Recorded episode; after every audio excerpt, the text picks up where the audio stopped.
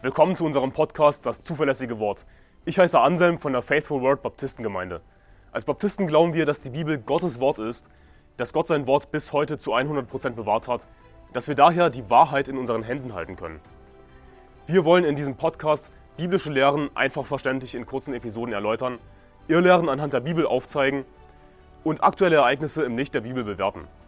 Außerdem werden wir zusammen mit Pastor Anderson in längeren Episoden einzelne Kapitel der Bibel Vers für Vers durchgehen und die Verse erklären. Wir wollen mit diesem Podcast das nach Deutschland zurückbringen, was es verloren hat, und zwar biblisches Christentum. Hallo, hier ist der Kanal Evangelist TV. In diesem Kritikvideo an den YouTube-Kanal Das zuverlässige Wort könnten einige Aussagen die Gemüter erhitzen. Und wer sich nicht ärgern möchte, der soll hier an dieser Stelle abschalten und ein anderes Video anschauen.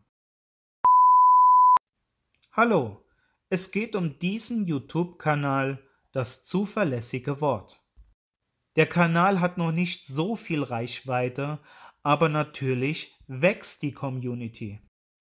Ja, dieser YouTube-Prediger Anselm und sein geistlicher Vater Stephen Anderson wollen hier diese Faithful Baptist Gemeinde bekannt machen. Den YouTube-Prediger Stephen Anderson dürften einige bekannt sein. Über Anderson möchte ich nicht so viele Worte verlieren.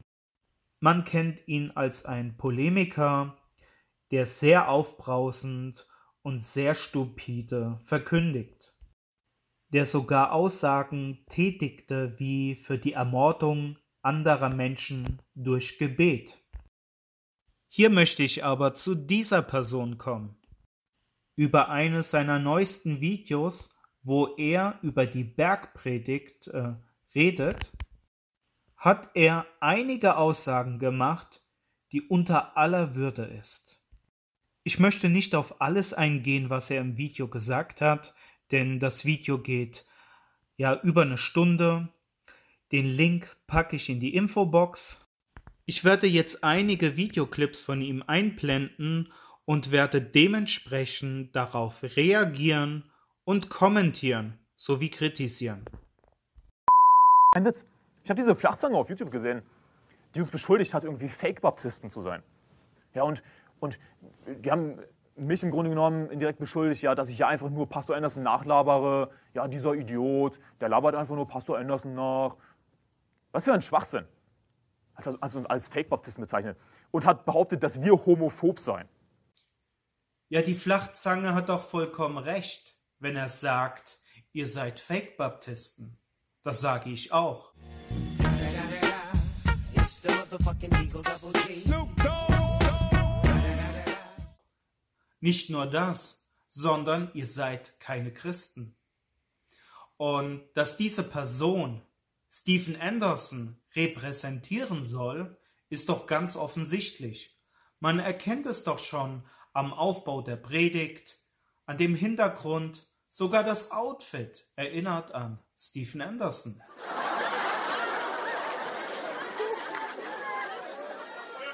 Hebräer Kapitel 12, Vers 14 sagt nämlich, jagt dem Frieden nach, jagt nach dem Frieden mit jedermann und der Heiligung, ohne die niemand den Herrn sehen wird. Und sie sagen dann, siehst du, wenn du keine Heiligung in deinem Leben hast, dann bist du nicht gerettet. Wenn du nicht Jesus nachfolgst, dann bist du nicht gerettet. Aber das letzte Mal, als ich die Bibel gelesen habe, stand da, dass jeder, der an den Sohn glaubt, ewiges Leben hat. Nicht jeder, der Jesus nachfolgt. Wir werden durch Glauben gerettet, nicht dadurch, dass wir unser Leben heiligen, dass wir unser Leben verbessern. Also was kann man bei dieser Hebräerstelle verdrehen?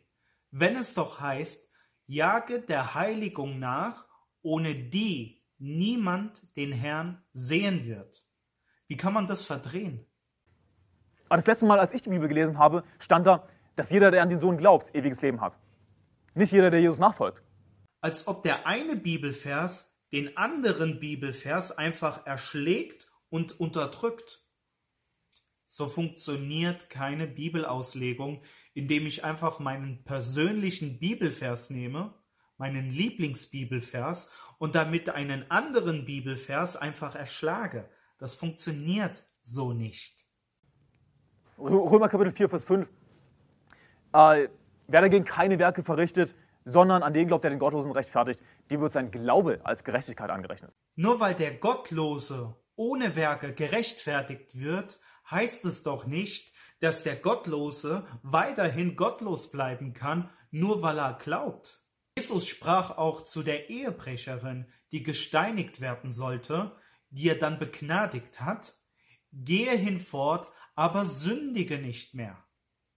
Das bedeutet doch einfach, er hat diese Sünderin gerechtfertigt, ihr vergeben, aber dafür eine Bedingung aufgestellt, dass sie hinfort nicht mehr sündigen soll.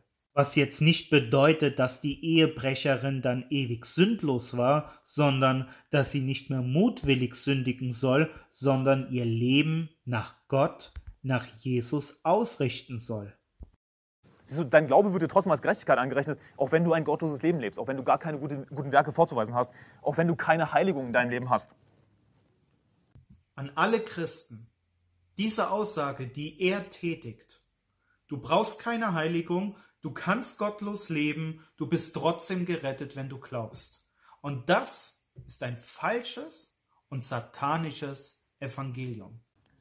Jagd nach dem Frieden mit jedermann der Heiligung, ohne die niemand den Herrn sehen wird.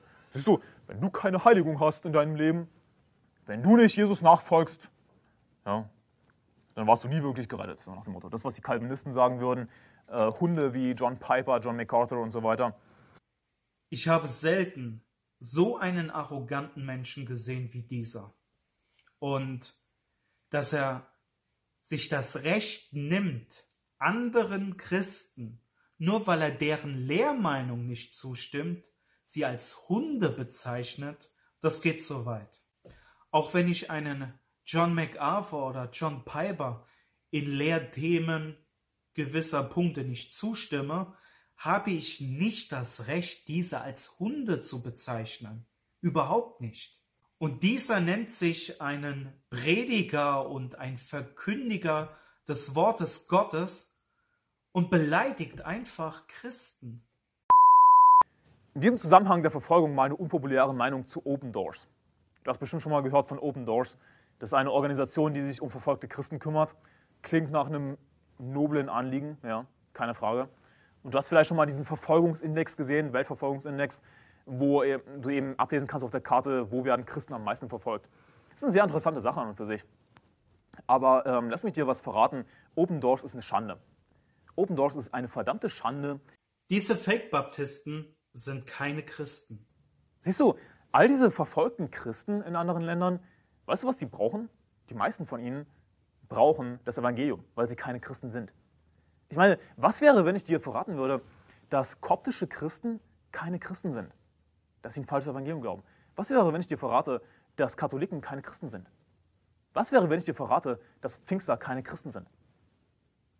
Sie werden verfolgt, ja. Aber rate mal was, wenn du zum Beispiel in einem islamischen Land bist, dann wirst du eben verfolgt, wenn du kein, wenn du kein Moslem bist. Denn der Typ hat überhaupt keine Ahnung, was es bedeutet, in einem islamischen Staat Christ zu sein. Der Typ hat keine Ahnung. Das ist ein Dummschwätzer.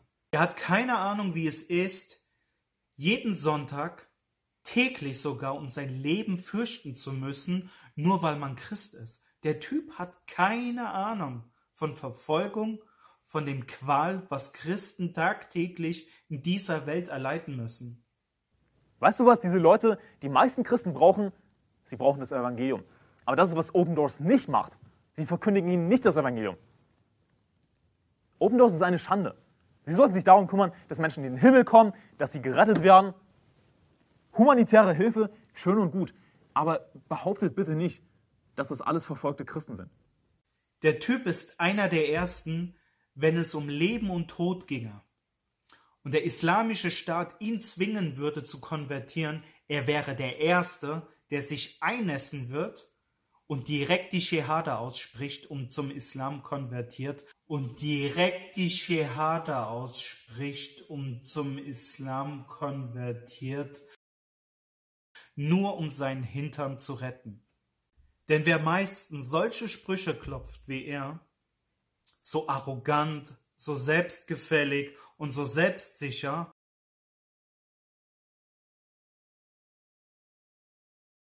Das sind diejenigen, die am Ende einknicken. Die wahre Schande ist dieser Typ da und seine Organisation und seine Fake-Baptisten und seinen geistlichen Vater Stephen Anderson. Eine Schande, eine wirkliche Schande sind solche Menschen wie dieser. Diese haben noch nicht mal das Recht, den wunderbaren Namen unseres Herrn in den Mund zu nehmen. Ich sage es nochmal in aller Deutlichkeit an alle Christen. Diese Fake-Baptisten auf YouTube, TikTok, Facebook, Instagram oder sonst wie, die so ein falsches Evangelium verkündigen, ein Evangelium ohne Werke und ohne Nachfolge und ohne Heiligung, diese sind wahrlich Kinder des Teufels.